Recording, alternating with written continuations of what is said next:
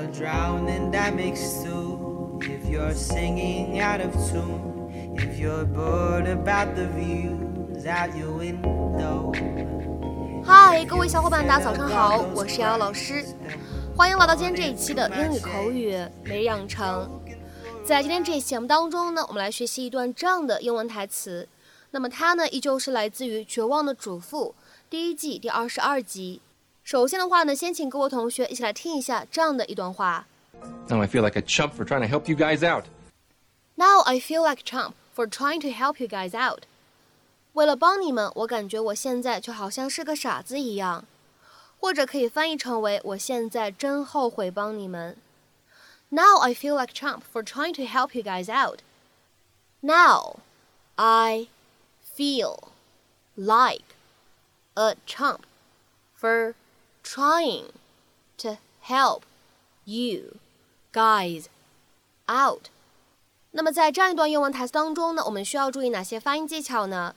首先，第一处 like，呃，放在一起的话呢，可以有一个连读的处理，所以呢，我们可以读成 like，like，like。再往后面看，chomp，for，放在一起的话呢，会有一个不完全爆破的现象，所以呢，我们可以读成。，chumper，chumper，chumper。而再来看一下末尾的位置，guys，out，放在一起的话呢，可以有一个连读。那么此时呢，我们可以连读变成 guys out，guys out，guys out。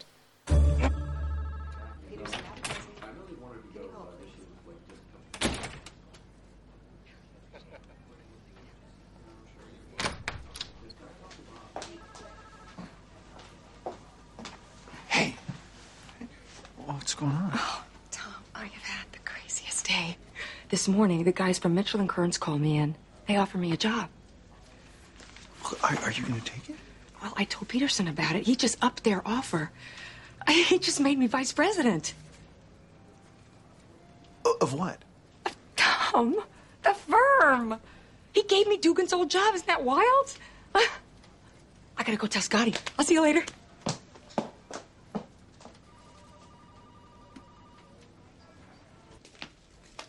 Oh, Tom, I was just coming to find you. What the hell, Dan? I mean, what what the hell? You, you promoted Annabelle over me?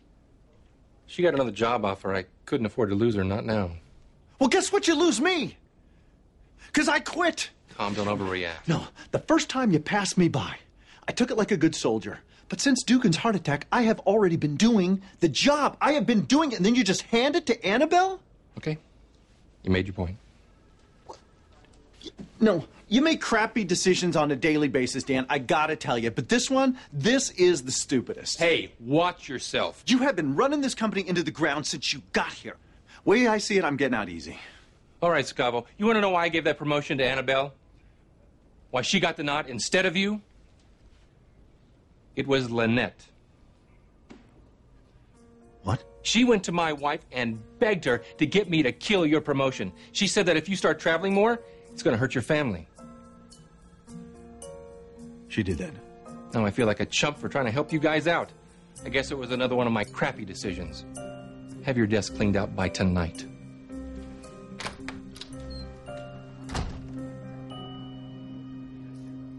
在今天节目当中呢，我们将会来学习一个单词 chump 和一个短语 help out 它们的使用。那么首先的话呢，先来看一下这样一个单词 chump。chump C H U M P，chump 这个单词的话呢，在口语当中可以用来指 a foolish or stupid person，一个笨蛋、一个傻瓜、一个愚蠢的人。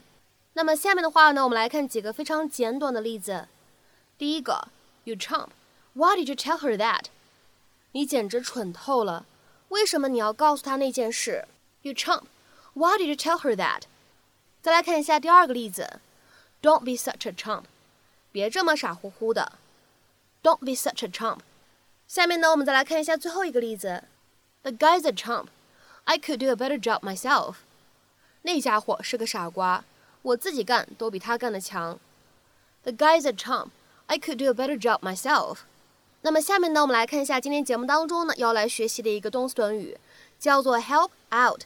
那么它的话呢，经常会跟 somebody 来连用，就会变成 help somebody out。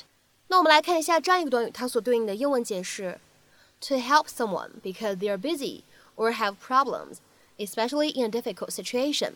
分担某个人的工作，帮他一把，或者说呢，帮助某个人摆脱困境，这样的意思。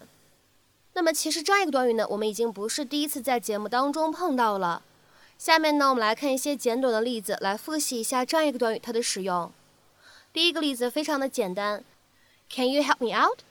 那么它的意思呢，其实就相当于 Can you help me？或者呢，Can you give me a hand？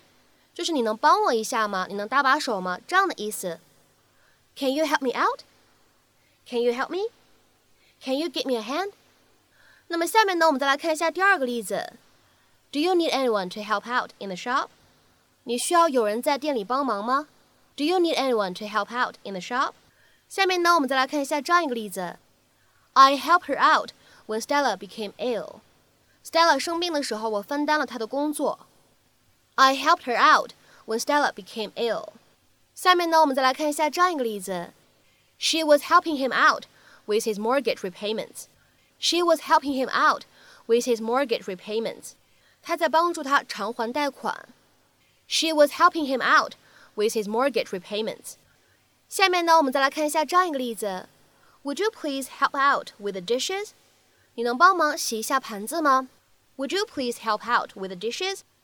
下面呢，再来看一下这样一个例子：He's always willing to help out。他总是愿意帮助别人。He's always willing to help out。下面呢，我们再来看一下今天节目当中的最后一个例子：When I bought the house, my sister helped me out with a loan。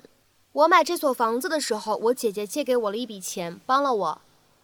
When I bought the house, my sister helped me out with a loan。那么在今天节目的末尾呢，请各位同学尝试翻译以下句子，并留言在文章的留言区。你的生活真是一团糟，我们会帮你的。